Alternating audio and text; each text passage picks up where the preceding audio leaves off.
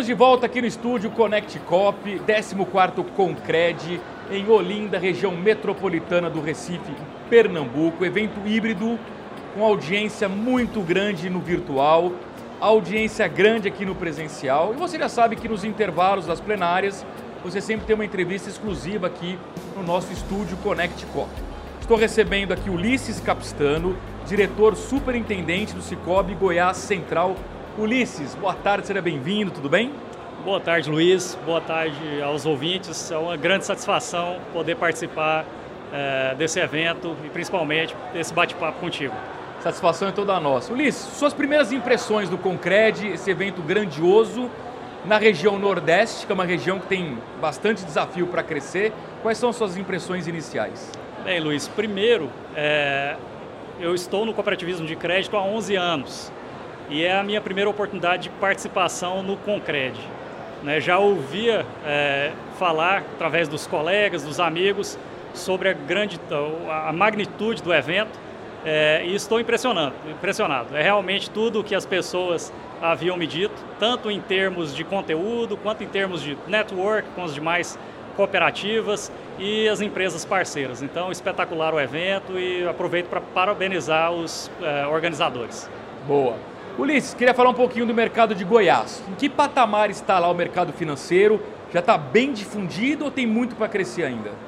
Bem, Luiz, é, falando de cooperativismo, né, cooperativismo financeiro, as cooperativas de crédito, elas, é, o, o, as cooperativas em Goiás elas tiveram início na década de 80. Início da década de 80 começaram a florescer as primeiras cooperativas, né? As primeiras delas voltadas para o produtor rural, para atender o produtor rural, principalmente do interior do estado, né? Cidades de Rio Verde, cidades de Goianésia, foram as cidades que lideraram aí a, a, a integração ou, ou o início do cooperativismo no estado de Goiás. Hoje, no estado de Goiás, nós temos mais de 200 mil associados. Então, um estado aí que tem por volta de 7 milhões de habitantes, 200 mil associados, já é, atinge uma fatia expressiva da população. E é uma fatia que é, move a produção. Né? Nós estamos falando aí do produtor rural, dos micro e pequenos empresários. Então, são, são as pessoas físicas, pessoas jurídicas que movem realmente a economia do Estado. E nós é, sentimos muito gratos por poder ali né, estar em municípios onde nenhuma das instituições financeiras tem interesse. Né, então, são 18 municípios no estado de Goiás em que a única instituição financeira é uma cooperativa de crédito do Cicobi. Então, nós podemos atender a essas populações que, sem o Cicobi, estariam desprovidos de uma instituição financeira. Que bacana. E a presença nesses municípios tem uma presença física, com agência, é isso? Correto, correto. Estou falando apenas de, de presença física. O né? que é um diferencial, né? Exatamente. Né? Porque os grandes bancos estão fechando agências e o cooperativismo investindo no atendimento na ponta. Eu falo até mais do que o atendimento, o acolhimento do associado, não é isso? Exatamente. O, o, o cooperativismo de crédito, né, o, o Cicobi, ele, ele vive de pessoas, ele é, ele é a união de pessoas né, que, é, que constroem, que formam a cooperativa. Então, nós somos uma instituição financeira feita de pessoas para atender as pessoas. Nesse sentido, nós não temos a intenção é, de nos afastar das pessoas que são o, o, o motivo, a razão de existir das cooperativas. Então, sim, né, o plano de negócios ou o, plano, o projeto de, do, do Cicobi é um projeto de expansão em termos de unidades presenciais, de estar próximo do seu associado, do, do consumidor.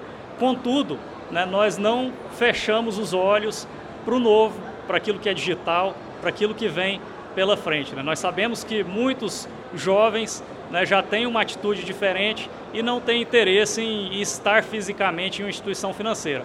Então as soluções do Cicobi hoje elas atendem o olho no olho, atendem o presencial e estamos tecnologicamente aí aptos para também atender aquele o novo associado ou aquela pessoa que tem interesse em um relacionamento digital, é, ágil né, e o contactless. Né.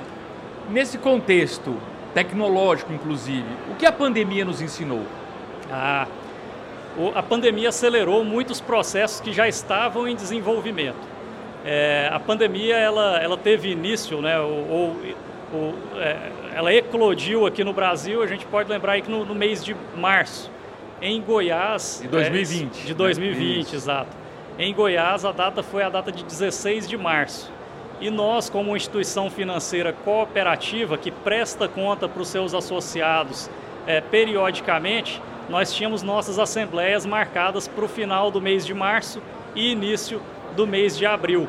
Né, nós tivemos que, e, todas as assembleias, historicamente as assembleias de nossas cooperativas eram exclusivamente realizadas de forma física, né? mas nós tivemos que nos adaptar muito rapidamente, como já tínhamos as ferramentas de tecnologia, não tivemos muitas dificuldades em realizar as nossas assembleias de forma é, virtual. E foi um, um, sucesso tão grande que nós aprendemos né, que, obviamente, é necessário ainda a presença física, contudo, nós conseguimos alcançar e estar presentes no, é, na, na, casa ou no, no trabalho de nosso associado, onde ele estiver, através de ferramentas de virtualização, né, através de, de comunicação em massa. Então, conseguimos realizar assembleias e isso mudou muitos conceitos dentro do, do jeito de ser do Cicobi. Somos uma, uma instituição financeira que nós chamamos de proximidade, nós queremos estar fisicamente com os nossos é, usuários, com os nossos associados, com os nossos clientes, contudo, nos fez entender que o virtual, né, que a digitalização, ela é uma ferramenta que também permite aproximar. Então, ela, ela, ela se tornou aí um complemento das nossas ações é, de, de, de, de aproximação com os nossos associados. Ulisses, quando a gente fala em expansão do cooperativismo financeiro no país inteiro, queria ouvir sua opinião. Quais são os principais obstáculos? Você acha que ainda tem um desconhecimento da população sobre o que é o cooperativismo? Sim, Luiz, concordo plenamente com isso. O principal obstáculo, no meu ponto de vista, e, e trato isso é, diariamente com as nossas equipes, é a nossa timidez, em termos especificamente de comunicação. Nós, nós somos uma instituição financeira em que nós que estamos ali no dia a dia sabemos que promovemos o bem, somos uma instituição financeira que promove a sustentabilidade, né, que gira economias locais, que é feita de pessoas para pessoas, mas nós ainda somos tímidos na comunicação.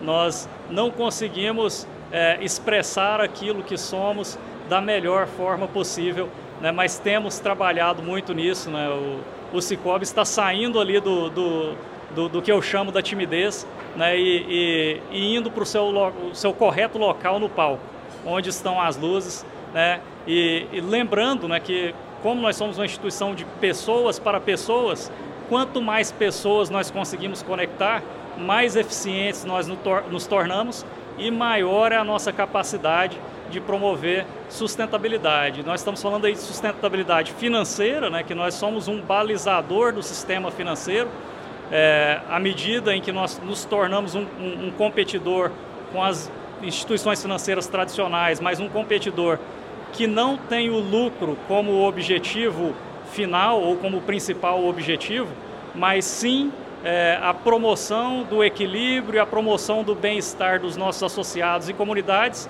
Então, como nós chegamos com essa, essa roupagem, com esse jeito de ser, nós nos tornamos um verdadeiro balizador da economia.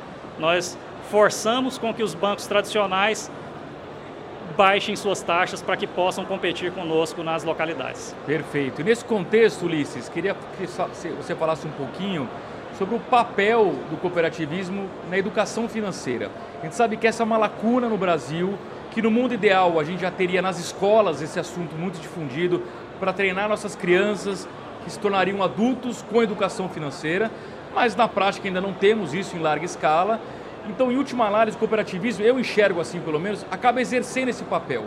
Não é simplesmente dar o crédito ou captar um investimento, mas é, na verdade, orientar aquele cooperado, aquele associado, na melhor forma de utilizar aquele crédito concedido e nas melhores opções de investimentos. É por aí mesmo, você entende que o papel de educador financeiro está na raiz do cooperativismo? Está sim, Luiz. Eu vou um pouco além. Né? Quando nós é, analisamos internamente como o Cicobi ou como a cooperativa pode impactar no desenvolvimento econômico e social das comunidades, né, nós olhamos, nós analisamos os seguintes fatores que nós consideramos essenciais para que uma comunidade possa prosperar. É, ou um país, né, quando, quando a gente amplia a visão. Né, essa comunidade ou essa, essa localidade ela precisa de capital humano, é o primeiro deles, ela precisa do capital financeiro para realizar os seus investimentos, ela precisa de uma boa infraestrutura logística e ela precisa do capital é, legislativo, político, capital, é, credibilidade para as ações. Né?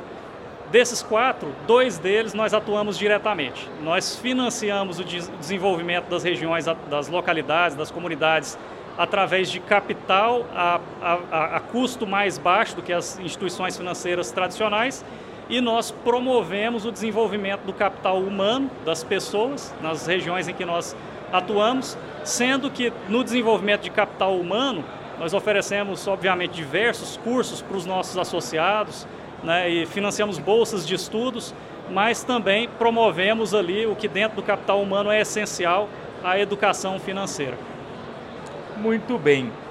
Ulisses, todo convidado aqui no Estúdio Connect Cop, a gente pede para contribuir com a nossa nuvem de palavras. Então são três palavras que definem o que é, na sua visão, cooperativismo financeiro.